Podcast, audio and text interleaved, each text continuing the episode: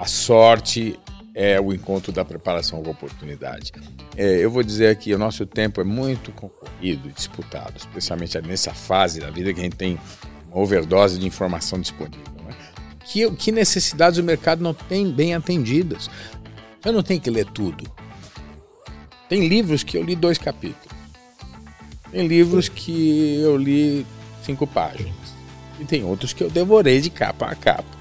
Grandes oportunidades passam na frente da gente várias vezes ao longo da vida. Muitas vezes a gente não enxerga. Ou a gente não enxerga, ou simplesmente por não estarmos preparados, não conseguimos perceber como, como, sendo para nós aquela oportunidade. Hum. Existem pessoas que geram mais valor para mim do que outras pessoas. Então você tem que sair da fase do planejamento em algum momento e entrar na fase do fazejamento, que é o fazer, né? Olá, você está no Pode Agir Mais, o podcast da Autossuficiência Brasil. Sempre com dicas e histórias inspiradoras sobre carreira, empreendedorismo, educação, finanças e saúde emocional.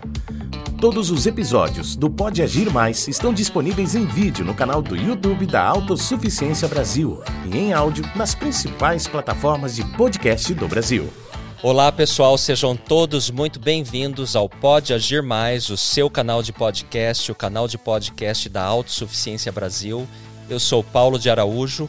Toda semana nós trazemos aqui convidados muito especiais que compartilham as suas histórias inspiradoras muitas dicas práticas para você começar a agir hoje mesmo e alcançar melhores resultados na sua vida, tanto no campo profissional, em relação à sua educação. Nós falamos aqui sobre saúde emocional, sobre finanças, sobre empreendedorismo, muitos assuntos legais que te elevam. É, nós convidamos todos vocês a assistirem os nossos episódios tanto no YouTube da Autossuficiência Brasil quanto nas principais plataformas de podcast de todo o Brasil. Pessoal, nosso assunto de hoje é um assunto bastante interessante. Nós sabemos o quanto o mercado de trabalho apresenta diversos desafios, como competição por vagas, a instabilidade econômica que muitas vezes o nosso país passa, a necessidade de se manter atualizado em relação às tecnologias e outras demandas do mercado. E nós sabemos que para se preparar e gerar novas oportunidades de renda, é importante investir na qualificação profissional, na sua educação. Ninguém vai fazer isso por você, você mesmo é quem deve fazer isso por você. E desenvolver habilidades em áreas que estejam em alta. Além disso, é fundamental estar aberto a novas possibilidades e investir em atividades complementares, às vezes até como trabalhos, freelancer ou estágio ou qualquer outra coisa que vai te ajudar a entrar no mercado de trabalho. empreendedorismo, vocês sabem que é o nosso tópico que muitas vezes nós tocamos aqui e hoje será um dos hot topics aqui para nós na nossa conversa, ou muitas vezes até investimentos financeiros para diversificar as fontes de renda e garantir uma maior estabilidade financeira. E é basicamente sobre esses assuntos que nós trataremos hoje. Nós temos um convidado super especial, mas antes eu tenho aqui comigo a Bia Garcia. Tudo bem, Bia? Olá, gente, tudo bom? Seja bem-vinda. E nós temos aqui o nosso super convidado, Johannes Castellano. Tudo bem, Johannes? Muito bem, ótimo. Seja muito bem-vindo aqui no nosso Pode Agir Mais, o nosso canal de podcast. Pessoal, o Johannes Castellano, ele é administrador de empresas, especializado em análise de potencial humano, executivo fundador da Azul Linhas Aéreas, sócio investidor do grupo Mr. Cheney Cookies, e do grupo Embra, Embra Software. Ele é casado com a Márcia, pai de quatro filhos. Johannes, muito, muito obrigado mais uma vez por estar aqui conosco. Nós sabemos da sua experiência como profissional, como executivo. Você já trabalhou tanto na Azul Linhas Aéreas quanto na Gol Linhas Aéreas, além da Peugeot Citroën do Brasil. Conta um pouco para a gente da sua trajetória. É importante porque o nosso público, muitas vezes, ele acha que o, o empreendedor ou o executivo, ele nasce pronto. É isso mesmo, Johannes? Nada pode estar mais longe da verdade Não é? isso. Né? Não, ninguém nasce pronto. Exato. É, bom, fazendo uma longa história curta, ah, eu nasci numa família realmente pobre, com limitados recursos. Meu pai faleceu quando eu, uma semana depois de eu completar seis anos de idade. Estudei em escola pública a minha vida inteira. Então, quem às vezes acha que tem uma desvantagem de estudar só em escola pública, Vou dizer para você que a vantagem ou a desvantagem está muito mais no aluno do que na escola. É claro que uma escola com mais recursos pode oferecer mais, mas você pode buscar a diferença por si mesmo. Né? Uhum. Então, é, é, eu tive a oportunidade de começar a empreender muito cedo. Quando, um pouco antes de servir como missionário, eu, com 18 anos de idade, parti para uma missão religiosa por dois anos, mas um ano antes disso, dois amigos que tinham voltado de suas missões começaram um, negócio de tecnologia e eu comecei como um estagiário ali com eles. Fiz a minha missão. Quando eu retornei da missão, no dia que eu cheguei da missão, eles já queriam me levar para o escritório. Minha mãe não deixou, mas no dia seguinte eu já fui. Eh, e me convidaram para ser sócio na empresa. Eu não tinha recurso nenhum, nenhum centavo no bolso. Eles falaram: não tem problema você vai pagar sua participação com os recursos que você vai gerar, porque nós precisamos de alguém para nos ajudar a crescer o negócio e achamos que você tem esse perfil. Ah, e de fato ajustamos um valor e eu não, eu fiz retiradas de prolabore, que seria o salário, né? Sim. né? Mas não retirei lucros da empresa por dois anos. E no final do segundo ano eu tinha pago a minha participação no negócio. Esse, esse negócio Legal. perdurou por cerca de 22 anos. Uau! Isso você tinha o quê? 21, 22 eu anos de idade? Eu tinha 20 anos de idade, exatamente 20 anos de idade. Aos 21 me casei o que foi uma tremenda motivação para continuar empreendendo. Claro. Logo chegaram os filhos, foram quatro, e, e cada um trouxe uma benção financeira junto, né? um avanço a mais. Então, também não tenho medo de dizer para os jovens que construir famílias ajuda nos negócios. Exato, sem tem, dúvida, na prosperidade. É, né? E você tem um combustível incrível. Uma motivação extra. Uma motivação muito grande. Aqueles que não fazem por medo, né? não quero ter filho porque custa caro. Eu quero ganhar é, bem primeiro para depois ter o filho. Raramente ele vai conseguir toda a energia que, que a responsabilidade familiar pode trazer. Né? Uhum. Então, sem dúvida que é uma, uma perda isso aí. Bem, é, nesse, nesses anos, construímos aí, desenvolvemos um software para a área de gestão de pessoas. Uhum. É, nesta área, acabamos nos especializando, eu e meus sócios, e migramos para uma empresa de consultoria de gestão. E foi como um sócio numa, nessa consultoria que eu prestei serviços no, no startup da Peugeot Citroën no Brasil, quando foi instalada a primeira fábrica aqui, apoiei toda a área de estrutura de recursos humanos daquela primeira fábrica, o acordo com o Senai para a formação de mão de obra, análise da competitividade salarial do mercado para atrair gente de outras empresas para começar a nova fábrica, né? Foi um projeto muito bacana e eu prestei serviços é, para a Peugeot por sete ou oito anos, né? Foi muito bom, mas não só lá, né? Era um dos nossos clientes, na verdade. Você mencionou a Gol Linhas Aéreas, também tive o privilégio de me aproximar da Gol, depois de dar uma palestra numa universidade. Uma das alunas que assistiram a palestra era estagiária eh, na empresa que viria a ser a Gol. Né? Não tinha nem esse nome ainda. Sim. E, e, eles estavam procurando alguém que os ajudasse nessa área de gestão de pessoas, bem naquele início. Só tinham quatro pessoas envolvidas no negócio. O presidente da empresa, três executivos, que foram os três vice-presidentes, e uma gerente de recursos humanos, cinco, na verdade além do dono, né? Ah, nesse, nesse, nesse ambiente que essa estagiária falou de mim e eles me chamaram para conversar e eu saí de lá com um contrato que durou mais quatro anos e foi uma experiência muito bacana. Uau, então você foi abençoado com algumas grandes oportunidades, tanto quando você chegou do seu trabalho voluntário como missionário, jovem, 20 anos de idade, os seus amigos te deram uma oportunidade, quanto essa já mais tarde pegar a Gol ali no início da empresa, né? Dizem, Johannes, que o sucesso é a oportunidade quando se junta com a preparação. É isso aí. E como que foi a sua preparação em termos de escola, de estudo? Porque esse muitas vezes é um preço que às vezes nem todos estão dispostos a pagar. O que, que você tem para falar sobre isso? É, é, verdade isso que você está dizendo. Eu, eu reconheço que, que, que a sorte é o encontro da preparação com a oportunidade. E a preparação tem a ver com questões seculares de conhecimento, estudo formal, estudo informal e também preparação emocional. E eu diria uma dose importante de fé, porque e aqui não falo da fé no sentido de fé em Jesus Cristo, uma fé religiosa. Agora uso o termo fé no sentido de você acreditar em no alguma futuro, coisa que é né? é possível que você ainda não, não, é. não tenha certeza. É o arriscar-se, não é? Aceitar uma, um, um certo grau de risco, né? É isso mesmo. A minha preparação eu tirei dos livros principalmente. Quando eu fui, eu, eu fui para a missão, eu não tinha terminado o ensino médio, faltava um ano. Eu sofri um acidente, isso me atrasou um ano. Quando eu voltei da missão, eu terminei aquele ano e então fui fazer a faculdade. Não tinha recursos e não consegui passar numa escola pública, né, USP, essas coisas. E eu estudei numa escola, numa universidade, uma universidade que eu, eu vou chamar de uma universidade de segunda linha, né? Uhum. Foi a Universidade de Santana, uhum. que é na zona norte de São Paulo. E mas eu tinha bons professores, inclusive professores que ensinavam em ótimas universidades, universidades muito mais renomadas. E eu falei, puxa, olha só, eu estou numa universidade que não tem a mesma fama, mas tem o mesmo professor, né? Tem bons professores. Eu pedia informações de livros, etc. E, e eu posso dizer para você que eu li centenas de livros. É, eu não li livro em dezenas, eu li livro em centenas.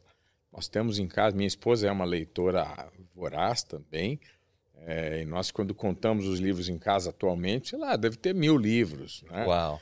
Então, é, é, e a gente, então, a leitura foi, para mim, a fonte de 25, 30 anos atrás, 35 anos atrás, a grande fonte de conhecimento. Que é uma fonte democrática, está à disposição de todos que querem utilizar, relativamente barata, basta o esforço e o desejo ir lá e consumir aquele conteúdo. É, né? eu vou dizer o seguinte: uma dica. Você não tem que ler tudo. Tem livros que eu li dois capítulos. Tem livros que eu li cinco páginas. E tem outros que eu devorei de capa a capa. Uhum. Ah, então, como é que eu faço isso? Eu acho que é uma dica legal. Fale com pessoas que leram aquele livro se você puder. Leia resenhas sobre Exato, o livro, sumário, resumos né? do livro para entender se é um livro que vale a pena. Sabe quando você chega numa festa e pega um salgadinho e come e o salgadinho é ruim? Você já você sabe que não mordida, vai valer a pena. Você toma uma mordida e aquilo é ruim tem gente que faz, é meio ruizinho e põe o resto do salgadinho na boca e come o salgadinho. E se bobear, ele pega mais um. E tem gente que fala, não, eu vou guardar aqui o meu... O, meu, o, o principal. Pra, eu vou reservar o espaço aqui no meu sonho para comer alguma coisa que vale a pena, né? Exato. É, eu vou dizer aqui, o nosso tempo é muito concorrido e disputado, especialmente nessa fase da vida que a gente tem uma overdose de informação disponível. Né? Então, selecionar o que você vai ler, e o que você vai consumir faz muita diferença. Eu lamento quando eu vejo pessoas maratonando séries aí, e algumas séries sem nenhum conteúdo. É só, perda de tempo, basicamente. Só diversão. Né? Eu vou dizer, claro que a gente precisa se divertir, entretenimento é legal, e algumas séries podem ser legais, mas, puxa, o tempo que você, alguns jovens, e não só jovens, outros adultos mais maduros também, é, ocupam numa é, em, na frente da, da TV com séries, às vezes era o suficiente para aprender uma segunda língua. Tá? É muito tempo perdido ali. Então, assim, acho que selecionar o que vai ler, o que vai consumir é muito importante. Eu, eu selecionei, tenho muito livro, eu não, não li todos de capa a capa, eu, eu procurava ir nos temas que me interessavam, eu buscava entender sobre o livro antes, alguém que já consumiu aquilo, para buscar alguma dica. Isso fez diferença. Eu acho que me ajudou a consumir muita coisa de boa qualidade, que me deu muita for formação. Né? Excelentes dicas. O que você está achando, Bia? Você lê? Você gosta de ler? Preciso melhorar nessa parte, mas eu ouço muito audiobook. Excelente. Então, é, às vezes eu me distraio muito com romance ou histórias fictícias, mas ultimamente também alguns livros de autoajuda, com habilidades, dicas, né? Legal. É bom para ir passando o tempo e realmente você usar o tempo com sabedoria. É. E a leitura para as novas gerações parece que é uma dificuldade muito maior do que era pra, há tempos atrás. Tem muito né? analfabeto funcional. Né? Que, aquela pessoa que é capaz de reconhecer as palavras, lê as palavras, mas quando lê um parágrafo. Não consegue entender. Né? Não consegue extrair a informação que está ali. Isso é Exato. é muito complicado. É. E, e, e, aquele que tem muita dificuldade de escrever também, ele não consegue se expressar né? uhum. né? escrevendo. Isso certamente tira muita oportunidade dessa pessoa, seja para uma carreira, pensando uma carreira profissional de emprego, como um funcionário que quer se tornar um executivo ou um especialista, ou mesmo um empreendedor. Não importa. De qualquer maneira, ele precisa. A, habilidade de comunicação eu diria que é uma das fundamentais para ele ser bem sucedido. Não importa em como qualquer executivo lado. ou empreendedor. É, empreendedor, exato. Precisa saber vender o, o produto ou você mesmo é a principal coisa, né? A primeira dizer, coisa. Vender já é um aprimoramento da comunicação. Mas até antes dele conseguir vender, ele conseguir se comunicar. É, tá? básico. né? É, expressar um, senti um, um sentimento de uma maneira coe- coerente, construir uma ideia de- com alguma lógica, que Com começo, de onde veio, para onde vai, Exato. exatamente. É, exato. Fundamental, É, a fundamental. Estudar, ler é um- muito ajuda nisso. né? Exato. Ler muito ajuda nisso. Exato. Muito bem, vamos continuar a sua história. Você parou ali na época que você estava então já dando consultoria para Gol. Depois o que, que veio? Olha, foi interessante, porque quando a, a Gol abriu o capital, em 2004, se eu não me engano, o Constantino Júnior, que era o presidente, me convidou para eventualmente ser um, um- no conselho um especialista na área de remuneração, que era uma das, das especialidades da nossa con- consultoria. Eu acabei não ficando muito tempo ali ah, e acabei me dedicando em outros projetos na nossa consultoria com mais, mais vigor. Quatro anos tinham se passado, em 2008, quando então eu soube, na verdade no finzinho de 2007, um amigo me ligou e comentou que o David Neeleman, que era um empresário eh, da indústria aérea nos Estados Unidos, disse que iria abrir uma empresa aérea no Brasil. E ele falou, pô, Johannes, você teve uma experiência super bacana com a Gol, quem sabe isso aí pode te interessar. E eu fiquei maluco com a ideia, porque eu tinha conhecido o David quando ele veio fechar um contrato com a Embraer, né, de 100 aviões. Ele comprou um avião Uau. para testar e voltou para comprar mais 100. Né? Se tornou o principal, o maior cliente individual da Embraer, né? esse empresário David Neeleman. E, e eu tinha conhecido o David, nós eh, já pela Gol visitamos os Estados Unidos e visitamos duas empresas aéreas para buscar eh, referência, benchmarking, conhecimento né, de empresas que a gente tinha como modelo. E foram a Southwest e a JetBlue. Que era do David Neeleman. A JetBlue era do David Neeleman e a Southwest tinha comprado a primeira empresa aérea do David Neeleman, Hum. que foi a Morris Air. É, e, nós visitamos as duas e eu fiquei encantado com a empresa. E uma coisa que me surpreendeu muito na JetBlue, que eu não consegui, não conheci o David naquele dia, naquela visita, mas falei com executivos da empresa, empregados da empresa, conhecemos as operações, etc. No aeroporto lá no JFK, lá em Nova York, Nova York. eu tive a chance de conversar um pouco com os eh, agentes de aeroporto, né? E, e a gente estava preparando os nossos treinamentos lá para o pessoal da Gol, etc. E, e era uma empresa muito bem sucedida nisso e eu queria aprender mais. E uma coisa que me surpreendeu foi a maneira, o entusiasmo com, sobre, eh, com que os, os funcionários falavam do David. Falava, como pode um empresário, cara tão bola alta, ele não tem funcionários, ele tem fãs Que coisa, hein? tinha fãs. Eu achei aquilo muito incrível. Eu ganhei uma, uma admiração, um respeito. Quando ele veio na, na comprar, fazer esse, esse acordo lá com a Embraer, um, um amigo da igreja, que era o presidente da Estaca lá em São José dos Campos, que trabalhava como engenheiro na, Na Embraer. na Embraer, organizou uma palestra do David na, univers, na Univale, Universidade do Vale do Paraíba. E me convidou. E eu fui lá, assisti a, a palestra. Ah, Virou fã? e eu já era, eu já era fã dele, na verdade. Assisti a palestra e depois da palestra fui abordá-lo, né? Aí eu falei um pouquinho da experiência com a Gol, tiramos uma foto juntos, foi uma experiência bacana. Quatro anos depois, ele voltava para abrir uma empresa aérea no Brasil, Isso em e 2008. oito. É, em 2007, finzinho de dezembro, eu fiquei sabendo que ele abriria uma empresa aqui. Em janeiro, fevereiro, março, fiquei tentando contato com ele. Não consegui contato com ele. Na JetBlue, ninguém botava em contato com ele, não davam o número, eu não tinha como chegar nele. Na verdade, eu comecei a pensar, ah, ele já deve ter montado o time, a equipe, acho que não vou ter uma oportunidade aí. Mas lê do engano, porque que aconteceu foi que um certo dia, lá por volta de final de abril, meados de abril de 2008, tocou meu celular. Eu estava começando uma sessão de coaching com o presidente de uma empresa, que era meu cliente, mas não tinha começado ainda, estava nos acomodando quando tocou o celular. E eu vi que era uma ligação internacional. Naquela época, quando era uma ligação internacional, ficava cheio de, ficava cheio de zero, zero no visor. Eu lembro. É isso aí, coisa de velho. Né? é, e aí eu pedi licença. Falei, não começamos ainda, posso atender o telefone? Ele falou, claro. Aí eu atendi o telefone. Alô? Aí, do outro lado, um sotaque bem carregado de, de americano, dizendo, olá, eu gostaria de falar com Johannes Castellano. E eu falei, sou eu? Pois não. Oh, que ótimo. Aqui quem fala é... Não sei se você me conhece, mas aqui quem fala é David Nilleman. Eu não acreditei que era o cara. Achei que era o meu amigo Será americano é lá. Achei que era uma pegadinha.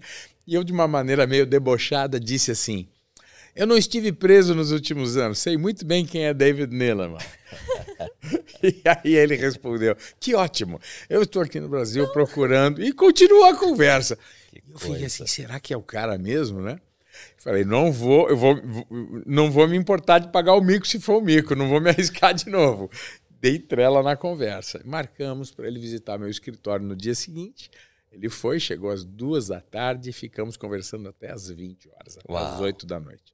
Foram das duas às oito, seis horas de conversa. Ele, nesse ponto ele não tinha começado a Azul ainda. Não, não tinha começado Azul. Ele estava procurando a, a, equipe. Ele já tinha contratado é, o número um na empresa, que foi o, o primeiro funcionário no Brasil, né, que foi o Panda Betting, Gianfranco Betting, é, já tinha contratado o número dois e primeiro aeronauta, foi o comandante Miguel Dal, que hoje é um executivo da CCR, é, e já tinha contratado também um, um, executivo da área de tecnologia, que foi o Paulo Nascimento, é, e, e, um americano que era o Gerald Lee, que é o presidente da atual presidente da Modern Logistics, uma empresa de carga aérea, uhum. empresa que ele montou depois que saiu da Azul. Estava faltando alguém do RH. E ele estava procurando alguém da área de gestão de pessoas, recursos humanos e etc. E ele tinha contratado já uma consultoria para fazer esse trabalho, que foi a Spencer Stewart, uma consultoria americana bem renomada,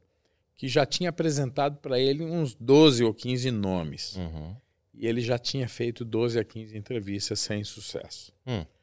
E aí alguém disse para ele, olha, tem um cara que fez um trabalho interessante na Gol, né, e tal, talvez você deveria falar com esse cara. Deram o meu telefone para ele. Essa pessoa foi o João Carlos Fernandes, que é um, um português né, muito querido, que me conheceu quando eu fiz uma consultoria, consultoria para uma empresa na qual ele trabalhava. Uhum. É, e, e, o David então pegou meu telefone e ligou direto para mim. E foi uma conexão super Quer forte dizer, e poderosa. Pela terceira vez, uma grande oportunidade batendo lá na, na sua porta. E olha, eu vou dizer para você, digo para todo mundo que estiver nos ouvindo aqui grandes oportunidades passam na frente da gente várias vezes ao longo da vida. Muitas vezes a gente não enxerga. Ou a gente não enxerga, ou simplesmente por não estarmos preparados, não conseguimos perceber como, como, sendo para nós aquela oportunidade. Uhum. A gente só, olha que coisa bacana, né? Nossa, vai ser legal quando alguém aproveitar essa oportunidade e não percebe que aquilo era é a vida você. acenando para eles, dizendo, olha, você devia agarrar essa oportunidade, uhum. né? De fato, foi um, uma fui introduzido, ele me ligou dizendo que estava procurando alguém e eu disse para ele, olha, eu não trabalho com hunting, né, com um trabalho de, de headhunter, né, de procurando busca executivos. de executivos, mas eu cuido de outros temas do RH, mas vamos conversar, posso te ajudar. E eu não tinha nem sonho de que eu seria um executivo daquela empresa um uhum. dia. Eu pensava em fazer um trabalho de consultoria, porque claro. é o que eu vinha fazendo nos últimos 22 anos da minha vida. Né? E e a nossa conversa foi muito neste tom, eu tentando vender para ele a, a, nossa competência como uma consultoria para ajudá-lo a estruturar a área de gestão de pessoas. Durante esse, esse papo, ele me convidou para integrar o time e eu expliquei para ele que não era possível. Eu falei, está vendo, claro. está aqui no meu escritório, eu tenho sócios, tenho funcionários, tenho clientes, é? minha vida está direcionada de outra maneira. Ele entendeu e eu marquei para entregar uma proposta para ele de trabalho dali 10 dias. O que aconteceu foi que Nesses dez dias, ele me ligou várias vezes. Três ou quatro vezes. Cada vez com perguntas muito específicas e pertinentes aos temas que a gente tinha conversado. Falamos sobre remuneração, falamos sobre impostos no Brasil, falamos sobre o mercado de trabalho de modo geral, sobre a burocracia, legislação, uh, enfim. o, o chamado custo Brasil, o que, que isso uhum. significava. Ele, eu vi esse termo, o que, que é isso, né? E a gente conversou sobre todas essas coisas. E eu achava excelente, porque cada vez que ele me ligava, eu falava: olha, já estou prestando serviço para ele, já estou sendo um consultor para ele. Eu acho que quando ele receber minha proposta, vai ele ter vai mais, aceitar, confiança, claro. mais confiança e vai aceitar. Cada vez que ele me ligava, eu dizia: Olha, eu combinei o dia tal, não estou pronto com a proposta do trabalho ainda, porque eu estava fazendo um projeto mesmo pra, de consultoria. Para a gente pôr uma empresa aérea no ar. Eu tinha feito isso com a Gol anos antes e podia fazer mais e melhor agora, né? E finalmente ele me ligou, faltando uns dois dias aí do, da data para eu entregar a proposta. Eu estava em Porto Alegre com a minha família, com a minha esposa, filhos. Ele falou: Olha, eu queria jantar com você hoje, queria apresentar algumas pessoas para você que já estão na equipe. Eu achei aquilo super importante, que eram executivos com quem eu iria trabalhar. E eu, como consultor, né? Eu imaginava. Né? Claro. Né? E, e, eu antecipei meu voo para São Paulo. Né? E cheguei no, no, no, horário que a gente combinou, no hotel que ele estava, aqui na Vila Olímpia no restaurante ali do hotel, e ele me apresentou as outras pessoas e começaram a me chumbar de perguntas uma metralhadora de perguntas. E eu achei bacana. Era uma entrevista de emprego. Era uma embora você não emprego. soubesse eu ainda. Eu não soubesse. Eu achava que era ali uma avaliação de um parceiro de consultoria. Quando terminou a nossa conversa, ali no final do jantar, cada um foi levantando e aqueles quatro que estavam ali junto com o David se levantaram. Saiu um foi atender o telefone, outro foi pegar a sobremesa, outro foi no banheiro e me deixaram ali só com o David. E o David então me entregou uma offer letter, né, uma carta de oferta. Ele falou: olha, talvez você não vá aceitar essa carta de oferta para integrar o nosso time com um dos executivos fundadores da companhia. Se isso acontecer, tudo bem, nós ainda vamos trabalhar junto como na sua consultoria. Mas se você não aceitar, não mostra isso aqui para sua esposa, tá certo? Que ela vai ficar brava. Porque ou ela vai botar você num hospício ou vai te abandonar.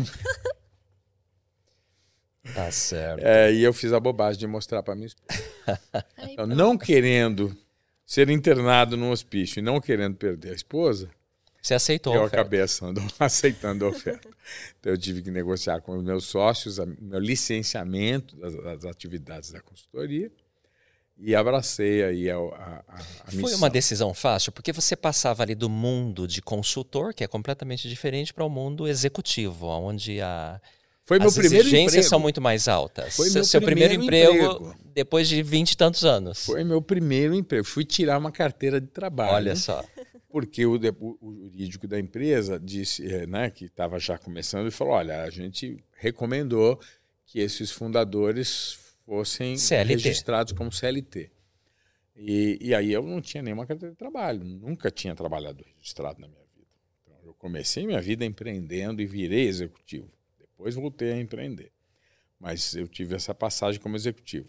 Não foi uma decisão fácil, não. Uhum. É, foi uma coisa que me encheu de dúvidas e preocupações.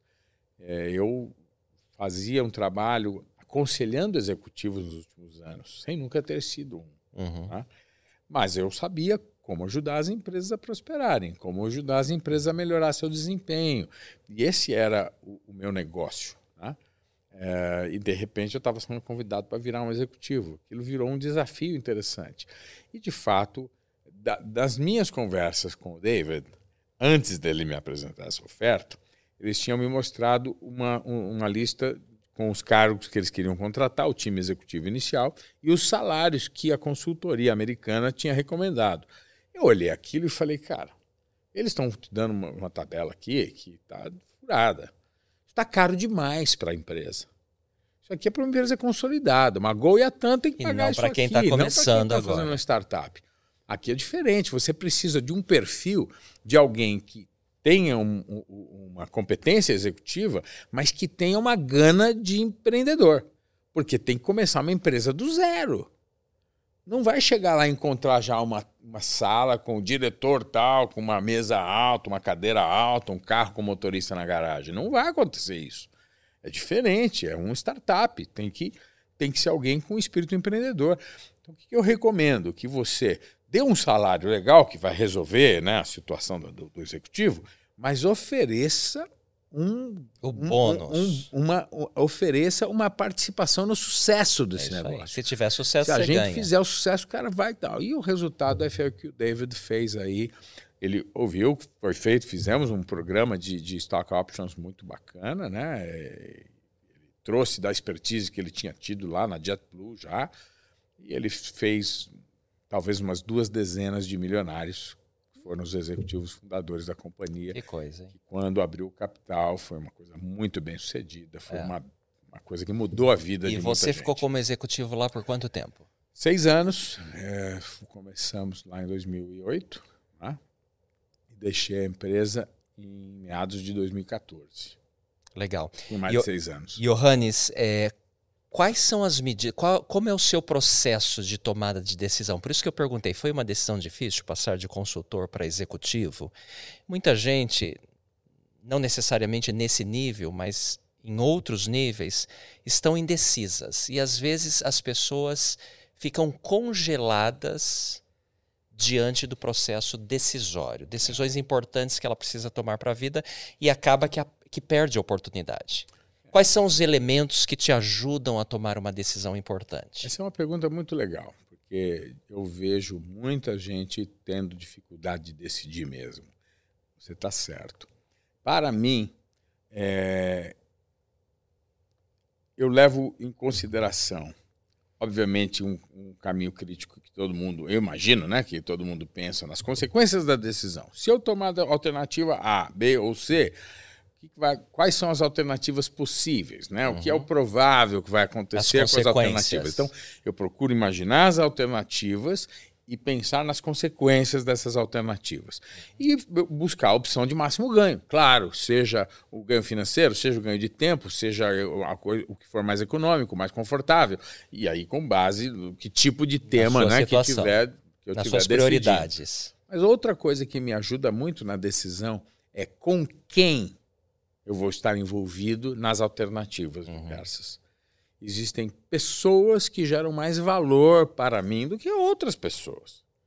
Sabe aquela história que os velhos falam, cuidado com as, suas, com as companhias, Sim, tem que sim. ter as boas companhias? Como isso é verdadeiro? É muito verdadeiro. Quando você está perto de boas pessoas, você se torna uma pessoa melhor. Eu vou dar um exemplo pessoal, né? Eu vejo a minha esposa. A minha esposa tem um nível de, de responsabilidade com, com aquilo com que ela se compromete acima da média. Então, você ah, vai dar uma aula avulsa aqui para os jovens. Ela se prepara num nível muito acima da média. Estuda, lê, prepara auxílios visuais, etc. Né? Mesmo uma coisa muito simples. Ah, secretária do coral. Vai fazer um... O que faz a secretária do coral? Sequência de todo... Anota os nomes, quem veio, quem não veio, prepara uma aguinha, etc. Não, ela vai muito além. Né? Então, assim, é uma pessoa que me inspira. Né? Então, foi uma boa escolha que eu fiz. Estar a do lado dela. Estar do lado dela. Os sócios que eu acumulei ao longo da vida, pessoas que eu admirava. Todos os meus sócios, eu tive vários sócios, alguns estão comigo por mais de 30 anos, ainda eu sou sócio deles. Às vezes até mudamos de negócio, mas não mudamos a A sociedade. parceria. né? Então, é, é, é, aquele um sócio que estava comigo, dois dos sócios que estavam comigo no primeiro empreendimento, né, que eu, quando cheguei da missão, ainda são meus sócios hoje, né, em outros negócios. Então, a escolha das pessoas com quem você vai é, realizar o fruto daquela sua decisão é, faz muita diferença. Ah, eu vou estudar nessa escola ou naquela? Puxa, nessa escola aqui, Com quem eu Tá estaria o- acompanhado. Tá né? lá o João. E o João é uma pessoa digna, é uma pessoa que me inspira. É uma pessoa que é empenhada, trabalhadora. Eu vou nessa outra escola aqui, tá cheio de fumador de maconha nessa escola. Não vou lá, não. Pra que estar lá, não é? Não vou. Né? É uma encrenca aquilo. Quando minha filha foi fazer o vestibular, a mais velha, a primeira filha, foi fazer o primeiro vestibular da família, né? Dos filhos ali, a mais velha, eu fui com ela em várias escolas. E eu cheguei numa determinada universidade que tinha muita fama. E eu cheguei lá e tinha um grupo de jovens fumando maconha na, na escada. Com ela, com ela, de 17 anos de idade. E eu fui lá na secretaria da escola e falei, olha, tem um grupo assim, assim, assim. Ah, mas aqui é assim mesmo, aqui é, aqui assim, aqui é Já liberal. era a resposta que A você facu- precisava. Aqui a polícia não entra, é um acordo desde a Revolução lá de 64. no- no chamado golpe, a gente tem um acordo, a polícia não entra aqui na universidade. Falei, ah, tá bom, saímos da universidade, falei, aqui você não vai estudar, não. Uma escola não é pública, é uma escola paga. Fui na pública também, né? ela estudou direito. Então, fui visitar várias das melhores universidades de direito que estavam disponíveis em São Paulo. E ela escolhemos ela estudar no Mackenzie. Ela passou no vestibular do Mackenzie, estudou no Mackenzie, que na época nos trouxe um entendimento de que era a melhor, o melhor ambiente, porque eu fui pensar nas pessoas que estavam estudando lá, nas pessoas que estavam ensinando lá. E alguém pode dizer, ah, você teve preconceito com isso ou com aquilo. Eu não vou entrar no mérito específico, não quero entrar em determinados temas que não quero polemizar, mas a verdade é que ah, as pessoas que frequentam os ambientes fazem toda a diferença naquele ambiente. A minha, parte das minhas decisões, voltando na questão do processo decisório, um fator muito importante é com quem eu vou dividir o tempo, o espaço daquela, da, daquela decisão excelente, inspirador, muito sábio, não é isso, Bia? Sim. E enquanto você estava falando, eu imaginei também, né? Dividia também o sucesso, né? Todo o conhecimento. E acho que da mesma forma que a gente vai estar tá com pessoas que nos influenciam, a gente também pode influenciar pessoas. Outros. Exatamente. É isso aí. Melhor, né? Nós estamos aqui com Johannes Castellano, é, empreendedor, né, executivo de muita experiência, estamos aprendendo muito com ele aqui. Agora, Johannes, você então sai da Azul e volta para o mundo do empreendedor. Ainda não. Ainda Quando não. Eu saí da Azul, eu pensei, eu vou, vou, vou ver o que eu vou fazer, vou pensar um pouco. Eu tive um, um período sabático aí. É, fui dar atenção para o Mr. Channing Cookies, que é uma na época era uma rede pequenininha, tinha 10 lojas, talvez, hoje somos 86. Na época tínhamos 10 lojas.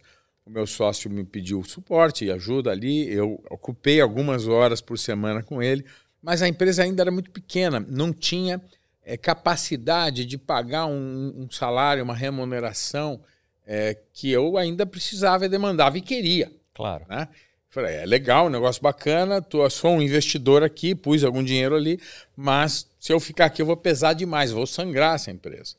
Vou pensar o que eu vou fazer ainda. Neste tempo, uma empresa do agronegócio me chamou, me telefonou, um consultor, na verdade, um headhunter me procurou e falou, olha, tem uma empresa do agronegócio com sede em Israel, uma empresa israelense, e que você tem cara de ser a pessoa que vai ajudar essa empresa.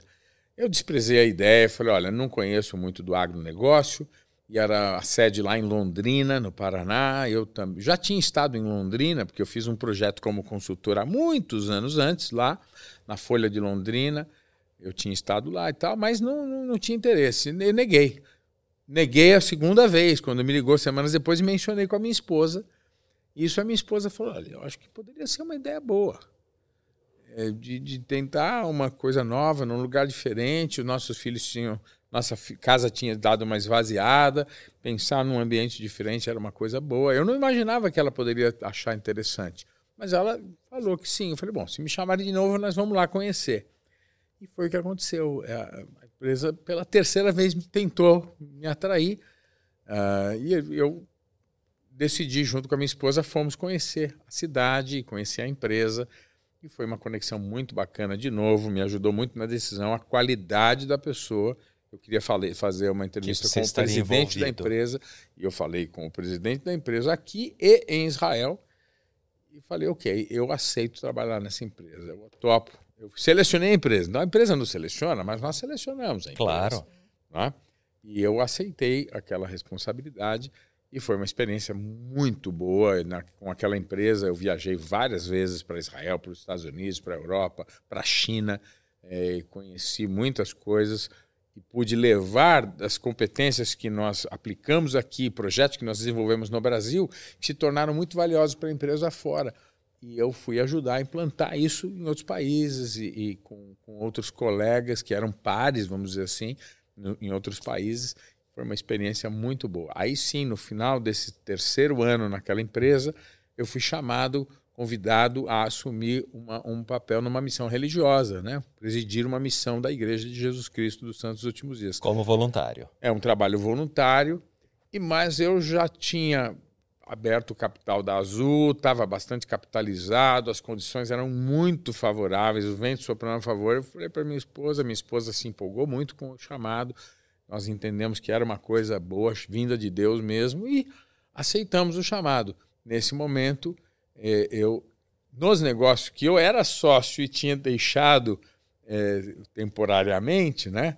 na mão dos, dos, meus sócios, eles continuaram, todos claro. esses negócios continuaram. Temos uma fazenda de reflorestamento, uma empresa de consultoria e o Mr. Teen. Eram três negócios distintos que rodavam. Né? E a fazenda, tinha montado uma equipe muito boa e a equipe tocava a fazenda. Uma fazenda anda, né? as árvores vão crescendo, eu não preciso estar lá. Então, tinha quatro funcionários, temos, né, na fazenda, e eles vão tocando o negócio lá, e está indo muito bem, inclusive experiência muito boa lá na fazenda. Mas eu fui para a missão religiosa junto com a minha esposa por três anos. Terminamos a missão em julho de 2021 e eu decidi não voltar para o mundo executivo e, e, e, focar no empreendimento. Então eu hoje dedico uma parcela importante do meu tempo lá no Mr. Channing. Temos duas marcas, o Mr. Channing Cookies e a Holy Cow, que é uma gelateria hum. de alto nível. Montamos a primeira loja no início desse ano, shopping Cidade de São Paulo, ali na Avenida Paulista. É um negócio que está indo bem, é uma marca nova e estamos preparando para franqueá-la também. Então esperamos ter algumas dezenas de, de, lojas desta marca nos próximos meses já.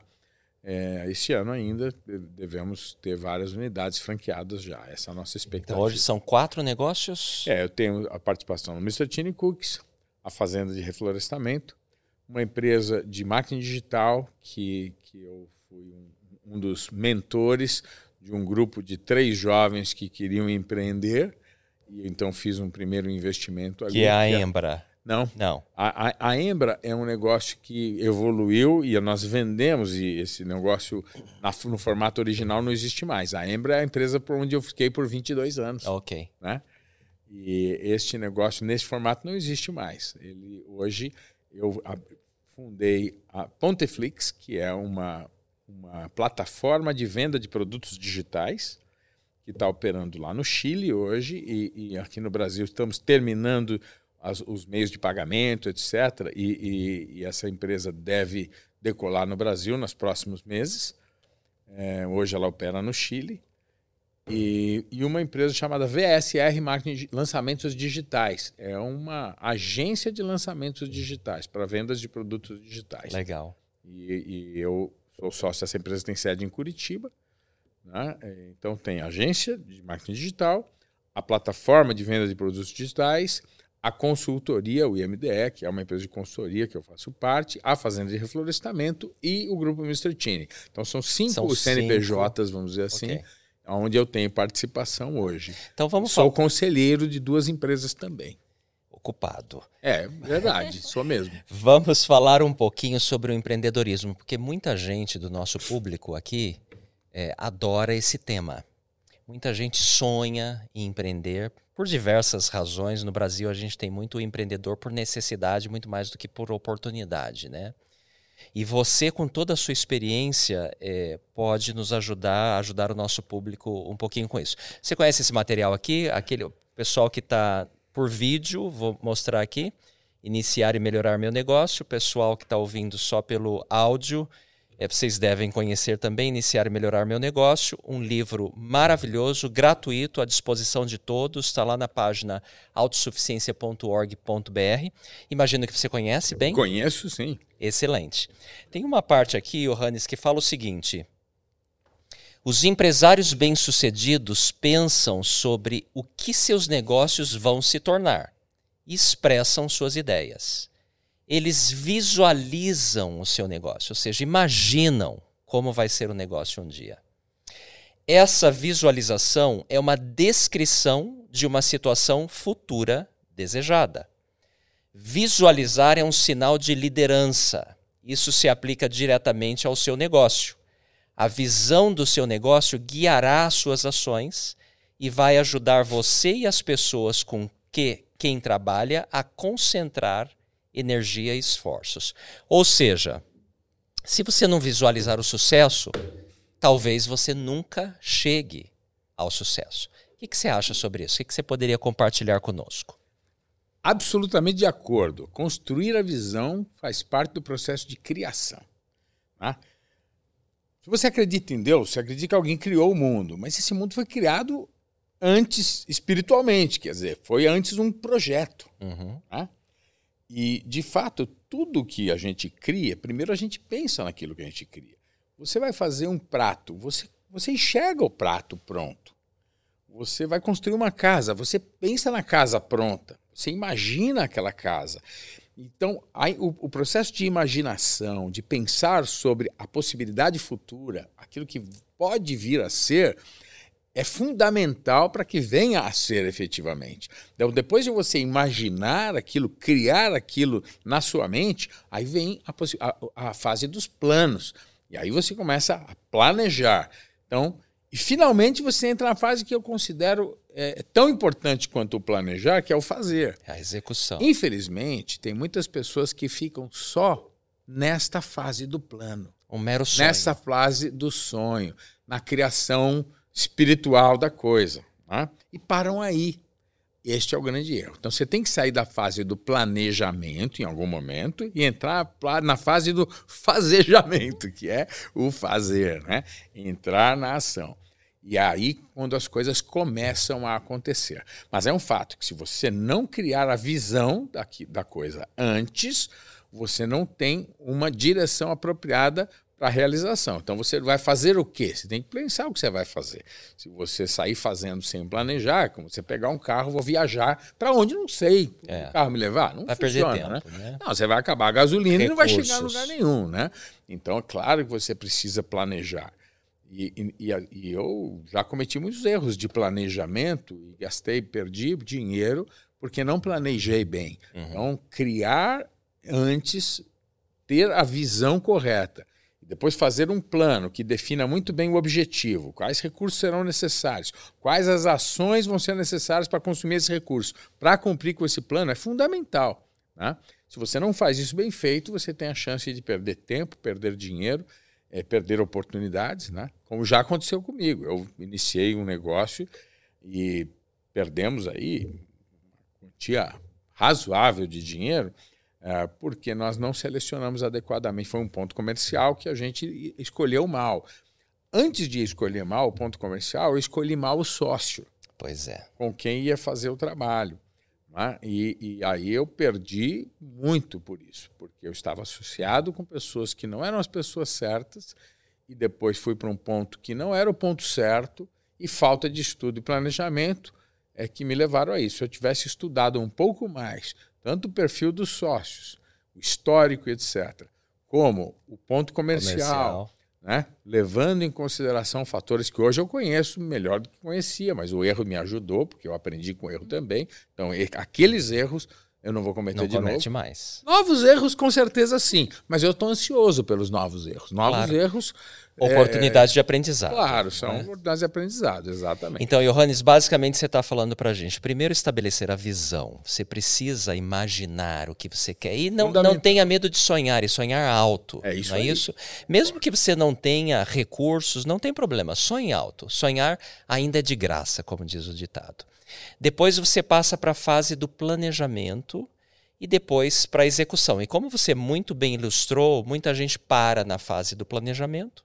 Isso não vai passar de um mero sonho e talvez isso vai te trazer Vai gerar frustrações. Vai. Vai Exato. gerar porque você só fica sonhando Claro. e não realiza. Bem como é errado também aquela pessoa que escapa, que pula a parte do planejamento e vai direto para a execução. O cara é assodado, É. é, é apressado. É, né? e vai pegar o dinheiro que ele tem, o pouco, os poucos recursos que ele tem e acaba investindo mal porque falhou no planejamento. Ou seja, as três etapas são necessárias. São muito necessárias. E eu tenho é, mentorado né, alguns empreendedores, e, e ora a gente precisa empurrar esse empreendedor para ele partir para a ação, Uhum. e ora a gente tem que frear esse empreendedor para ele planejar antes de agir. Então, os dois erros são comuns. É aquele que é apressado demais, ansioso demais e acha que ele tem que aproveitar a oportunidade e aí ele pula sem preparação em cima da oportunidade. E aí ele perde a oportunidade, é, claro, porque ele vai despreparado para o jogo, né? E ele perde. E, e também aquele outro que, que, que planeja, que planeja eternamente, que ele está sempre. Não, não está na hora, eu ainda preciso aprender a falar mandarim fluentemente para que eu tenha uma chance com esse negócio.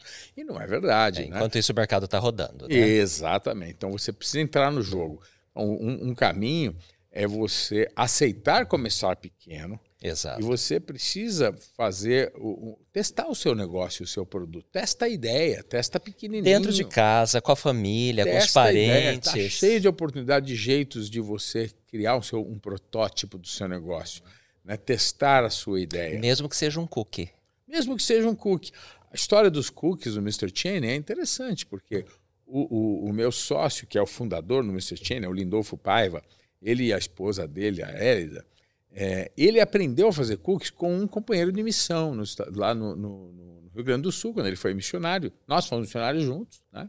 o Lindolfo e eu, no mesmo grupo, é, lá nos anos de 1985. O Jay Cheney, era o Elder Cheney, ensinou ele a fazer cookies. Olha só. Ele terminou a missão, ele ensinou a esposa a fazer cookies. A esposa levou isso para um outro patamar. Ela foi curiosa, testando aqui, testando ali, etc. Né? E o Cheney realmente era um cookie man nos Estados Unidos, trabalhava com isso lá e ensinou alguns segredos né, dessa coisa tão simples.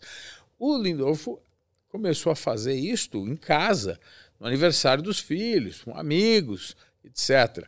E finalmente ele viu que o produto tinha uma aceitação incrível e não existia cookies no Brasil. Uhum. Hoje você vê da Balduco, de tudo quanto é, é marca, aí tem é. cookies, né? Fomos os primeiros aí a, a, difundir a cultura do cookie no Brasil por muitos anos. Foi é. o. Cheney reinou sozinho nesse mercado aí. E, e, finalmente ele abriu a primeira loja lá na Casa Verde, em frente na frente do centro de treinamento. Começou ali Vinha gente de São Paulo inteiro para comprar, comprar cookies, era uma coisinha muito pequena. Essa loja existe ainda hoje, ela tem, tem a arquitetura original, antiga, etc. É não é um ponto comercial relevante, não é, mas a gente mantém Histórico, por um, né? uma razão emocional é. histórica é. ali. Bia, você já provou um cookie já. do Mr. Cheney? E do CTM, da Casa Verde. ah, é? O original. Já, já provei o original. É uma coisa fabulosa, né? Muito bom. Aliás, muito parte da estratégia, eu escutei lá no passado, quando vocês abrem as lojas nos shoppings é deixar o cheiro. É, o marketing olfativo é que poderoso. Coisa impressionante. É poderoso. E as filas se formam. Se formam, sem dúvida. Até faz parte da arquitetura. A gente tem um forno que é um forno muito bonito. E ele, o forno tem muito mais recursos do que a gente usa para os cookies, para falar a verdade. Mas como ele é imponente e ele tem uma capacidade de produção grande, a gente escolheu aquele forno. É um forno caro, mas ele é muito bonito e ele ocupa um lugar estratégico importante na arquitetura da loja. É um fica um totem grande. As pessoas amam ver os cookies sendo assados ali. Quando sai, realmente o marketing olfativo é, é muito poderoso. É impressionante. Mexe com os desejos, né? E olha, falando em empreendedorismo, aprenda a vender como? Como é que você vende? Você identifica uma necessidade que a pessoa tem. Eventualmente, ela não reconhece que ela tem. Como necessidade. Ela não, eventualmente não reconhece. Então, pensando no seu funil de vendas, topo do funil é você identificar uma necessidade que eventualmente a pessoa não saiba que tem. Depois você estimula aquela pessoa, mostrando que ela tem essa necessidade, estimulando o desejo dela. E aí você vai usar os, o, todos os sentidos da pessoa nesse momento. Né? Exato. Né? E finalmente você vai mostrar para ela que você tem uma solução para aquela necessidade ou uma capacidade de atender aquele desejo. E aí você faz uma oferta ajuda a pessoa a perceber que aquela oferta é para ela, que ela é capaz de assimilar aquilo e você fecha um negócio. Então, seja para vender um cookie ou para vender uma consultoria de um milhão de dólares, o caminho os, os princípios são os mesmos. Simples assim. Né? É um, um, ponto simples assim. Se você pretende empreender, se você sonha em empreender, aprenda a ouvir, a perceber a necessidade que o seu potencial cliente tenha. Né? Que, que necessidades o mercado não tem bem atendidas. Né? De, de, de problemas com táxi saiu o Uber. De problemas de relacionamento de locatários e locadores saiu o Airbnb. Né? De, um, de um serviço aéreo é, muito deficiente, explodiu a Azul Linhas Aéreas, Exato. a melhor empresa aérea do Brasil, melhor do mundo. Foi reconhecida por dois anos seguidos já como a melhor empresa aérea do mundo. Sempre como ah. soluções, propondo soluções é para problemas. Aí. Ah, eu esqueci de, me, de te falar, mas nós recebemos aqui no Pode Agir Mais, no nosso canal de podcast, o John Rogerson, que foi uma conversa muito legal com ele também. e ele falou a mesma coisa que você, que ele foi para a empresa não por causa do trabalho em si, mas por causa do líder. Eu achei muito legal e você repetiu a mesma coisa aí sobre o David Nilleman, né? Que bacana. É, o David é um cara especial. O John é um cara especial. O John é, é um homem de muita confiança do David, né? Eu acho que é um filho a mais do David. Ele já tem nove, acho que o, o, o John é, é o décimo. décimo. Né? Uh, o John é uma pessoa muito dura nos negócios. Pensa num cara duro. Tive muitos embates com o John. Se ele ouvir isso aqui, ele vai dizer: pô, é verdade, né? A gente brigou muito, eu como RH, ele como financeiro, né? Uh, ele achava que todas as ações que a gente ia fazer ia quebrar a companhia, né? E a gente já dizia, não, achava exatamente o contrário, né? E, mas nós tínhamos um objetivo em comum, né? Que era de ter uma empresa era bem sucedida, trabalhando, cumprindo as leis, respeitando as pessoas, tá? estimulando o melhor de cada um. Isso a gente tinha em comum. Então, a gente teve muitos embates, mas a gente construía porque a gente tinha objetivos comuns. Essa é outra dica que eu vou colocar aqui. Se você pretende empreender, claro. as pessoas que você vai se associar, você tem que pensar quais são os objetivos em comum que eu tenho com essas pessoas. Se você não tem objetivos em comum com o seu sócio, é não vai dar certo essa sociedade. É a mesma coisa que o casamento. Né? É verdade. Você tem que ter objetivos em comum. Tem, esses objetivos em comum salvam muitas vezes é. o casamento. Rumar para a mesma direção. Você tem outro dia, minha esposa chegou e falou: Eu estou com você ainda por causa dos nossos filhos. Eu falei: Ainda bem que a gente tem filhos, né? E fala, então, você tem uma coisa, uma coisa grande que você fez junto com alguém mas se essa, se, se, essa coisa grande não fizer parte dos objetivos comuns, é, mesmo uma coisa grande pode ruir. Né? Exato. Então, é, tenha objetivos comuns importantes com o seu sócio. Muito legal. Nós estamos aqui aprendendo muito, né, Bia? Com Johannes Castellano. É muito inspirador esse papo. E para você que está nos ouvindo, haja. O agir é essencial no sucesso, em tudo que a gente faz na vida. Para nós terminarmos, que o tempo está voando, Johannes, você tem falado muito sobre a, que você acredita no princípio de ter mais de uma fonte de renda. Fala um pouquinho sobre isso e logo na sequência a gente vai terminar. Mas o que, que você quer dizer com isso e o que, que para as pessoas que estão é, num nível é, de, de poucos recursos, que, que ela pode fazer para acreditar e colocar em prática esse seu ensinamento de ter mais do que uma fonte de renda? Legal.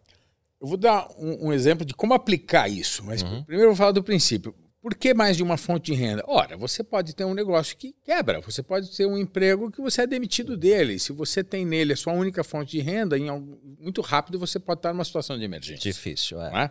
Então, se você, como pessoa e como família, tem mais de uma fonte de renda, é uma coisa boa.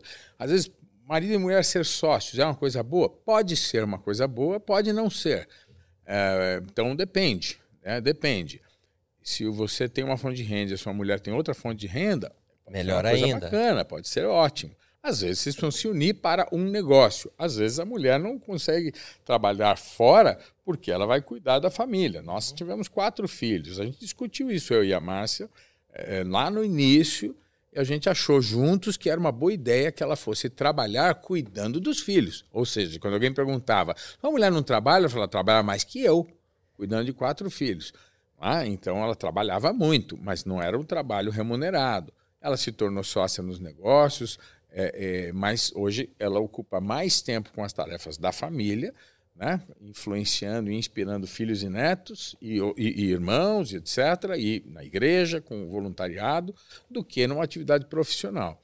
Às vezes ela se mostrou frustrada com isso, porque no, no, no decorrer do caminho ela achava porque às vezes ela não era tão boa porque ela não tinha uma fonte de renda própria.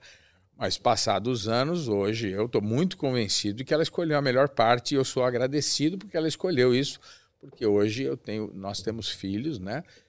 Que se estruturaram muito bem, todos foram bem encaminhados. O caçula é, é, é ainda o único solteiro, três já se casaram, temos, vamos ganhar o sétimo neto aí daqui a alguns dias. Mas foi uma coisa importante e eu acho que foi porque ela fez aquela escolha. Mas vamos lá. A questão da, da, das múltiplas fontes de renda. Então, você precisa ter por uma questão de segurança, porque qualquer ponto de renda pode secar. Então, Exato. se você tem mais de uma, é claro que isso pode ser muito útil para você. Uma pessoa que tem pouco recurso ou tem um empreguinho pequenininho, o que ele pode fazer? Olha, ele pode abrir uma MEI, é uma microempresa né, Simples, individual. hoje em dia acho que em 24 horas está feito. Abre uma MEI. Você pode abrir uma MEI. Você pode ir para a internet, chat GPT,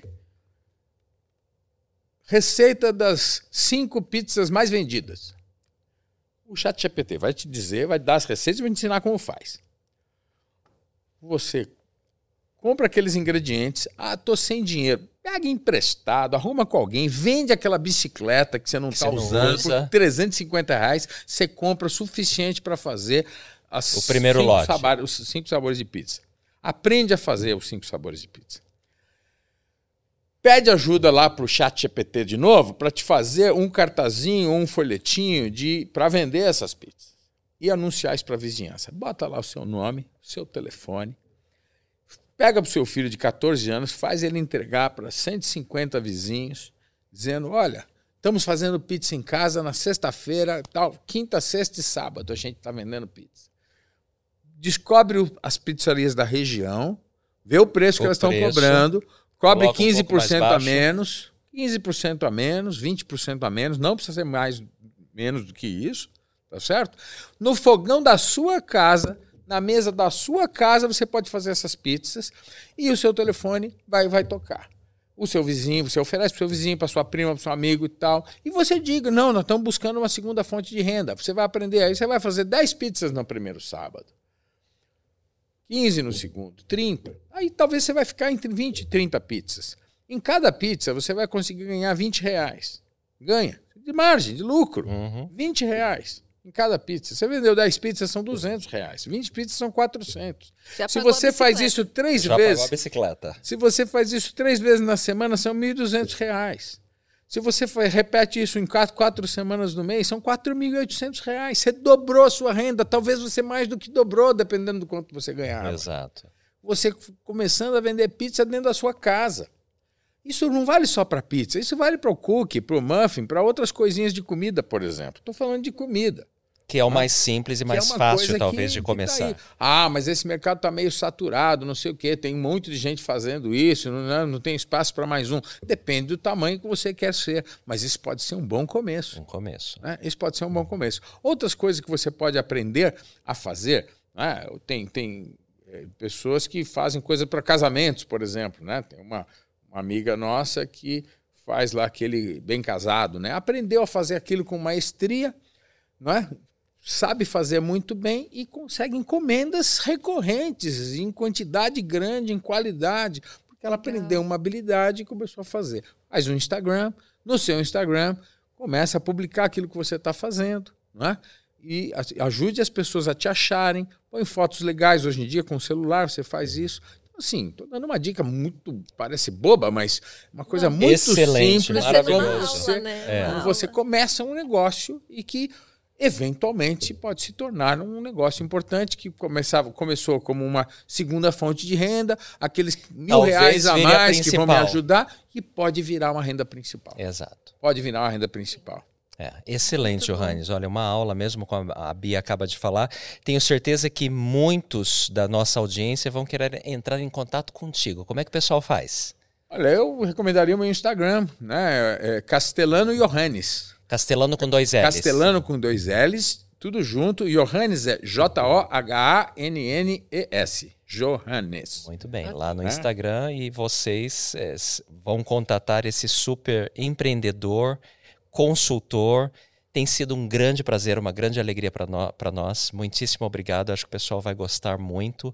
Você tem alguma dica para o nosso público, para os nossos jovens, de livro, ou de música, ou de série? Alguma coisa que te inspirou e que você gostaria de compartilhar? Olha, eu vou dizer para você o seguinte: tenho sim, eu, é, eu vou voltar para os livros, tá certo? Vocês acho que pelos meus comentários do início, vocês Você gosta de que, ler. que livros me atraem mais do que séries, né? Com certeza. Apesar de séries serem altamente estimulantes, é, os conteúdos muitas vezes são meio rasos e o pior, alguns nem conteúdo têm, é só entretenimento e estímulo, né? É. Mexe com o corpo, mas não mexe com a cabeça, né? Exato. Claro que tem séries boas sim, que tem que você pode aprender História. estratégia, história, etc. né? Eu assisto, sou assinante daquela Brasil Paralelo, por exemplo, tem um monte de coisa muito bacana, aquele conteúdo que eu particularmente gosto, promovo sempre que posso, né? Então são conteúdos que eu apoio, que eu incentivaria você a, a seguir, né?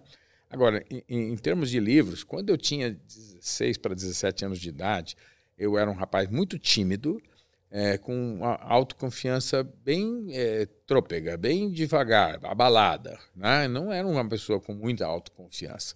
Eu treinava Kung Fu, já tinha sido campeão brasileiro de Kung Fu, e eu só tinha confiança na academia.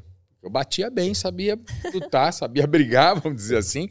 Aquilo me dava confiança. Mas fora daquele ambiente, eu não era uma pessoa com autoconfiança. Tinha sempre uma cara de bravo para intimidar as pessoas, para que elas não me abordassem. A verdade é que era assim. E eu, um amigo bem mais velho do que eu, Sérgio Luiz Martim, nome dele, bem mais velho do que eu, me deu de presente um livro que ele comprou num sebo. Um livro centenário já, chama-se Como Fazer Amigos e Influenciar Pessoas. Milhões de pessoas têm lido esse livro ao longo do ano. Acho que ele vendeu mais de 100 milhões de exemplares na história. Esse livro mudou a minha vida como um jovem. É... Eu digo, se você ainda não leu, é um bom livro para ler. É uma receita de bolo básica, simples, mas ajudou e me mudou muito a minha vida. Pensando numa coisa um pouco mais contemporânea, mas esse livro tem edições atuais dele, tá? Então eu recomendaria, ainda recomendo esse livro. Um outro livro que me fez, me ajudou muito, né, foi um chamado Conversas Cruciais. Conversas cruciais. Conversas Cruciais. Também veio com uma outra edição chamada Conversas Decisivas. É o mesmo livro, com editoras diferentes, ele mudou de, de é, nome, o título, né? Crucial Conversations é, é, do inglês. Né? São quatro autores. É um livro que, que me ajudou muito é, a identificar o que é uma conversa difícil, que é uma conversa decisiva, aquela conversa que pode mudar o rumo da vida, o rumo da história, e como conduzir essas conversas de maneira bem sucedida, lidando com os aspectos, principalmente os aspectos emocionais, de uma estratégia de como conduzir a conversa para ter sucesso. Né? Passando pelo fato de, de você reconhecer as suas próprias emoções e as emoções do outro, o respeito pela, por aquele momento, saber fazer, examinar suas verdadeiras intenções, e aí eu aprendi que a verdadeira intenção é que leva você para o resultado final da conversa, Uhum. não a intenção Não a falada. estratégia. Então, e, nem só, e não é a estratégia, mas a verdadeira intenção. É isso É mesmo. isso aí. A verdadeira intenção. né? Então você tem um problema com o seu vizinho que estaciona o carro fecha a sua garagem. Você vai lá conversar com ele. Não, eu vou lá para resolver o problema. Aí você chega lá, Pô, você é um folgado, e cria um problemão. Qual era a sua intenção? Se vingar do cara, insultar, dizer para ele que era um idiota porque ele estava resolver o E problema. não realmente resolver um problema. A verdadeira intenção conduz você para uma decisão ou outra. Então, muitas vezes eu tô, eu sou uma pessoa muito quente de temperamento. Então, muitas vezes eu tô e aí eu volto na minha verdadeira intenção, reprogramo e quando eu vou conversar com a pessoa, a raiva passou, a verdadeira intenção está ali, eu encontro as palavras certas, ajudo a pessoa a perceber que eu não sou inimigo, que estamos aqui com um objetivo, ajudo a construir a visão de um objetivo comum e aí a gente consegue negociar e fechar e, e graças a isso eu tenho conseguido fechar grandes negócios, eh, coisas, resolver grandes problemas, né? Muito legal. Castelano é espanhol ou italiano? Italiano, Castellano. Italiano, Meu bisavô veio de Nápoles. Excelente. Legal. Castelano, mais uma vez, muito obrigado. Bia, gostou desse episódio? Super Muito, episódio? muito, Foi uma aula. Uma verdadeira aula, de verdade. Obrigado. Nós agrade... Eu agradeço. Nós é que agradecemos. Muito obrigado, pessoal, por estarem aqui até o final desse episódio. Nós temos aqui um presente, Bia, Sim. para o Johannes. A gente separou aqui para você uma das nossas canecas.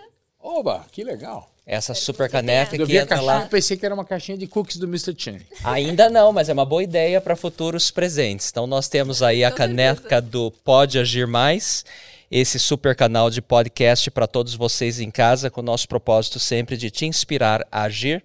E agora é a sua vez de usar o que aprendemos hoje aqui com o Johannes Castellano no Agir Mais nesse episódio. Muito obrigado, pessoal. Um grande abraço. Muito obrigada, Tchau. gente. Nos vemos no próximo episódio do Pode Agir Mais. O podcast da Autossuficiência Brasil, sempre com dicas e histórias inspiradoras sobre carreira, empreendedorismo, educação, finanças e saúde emocional.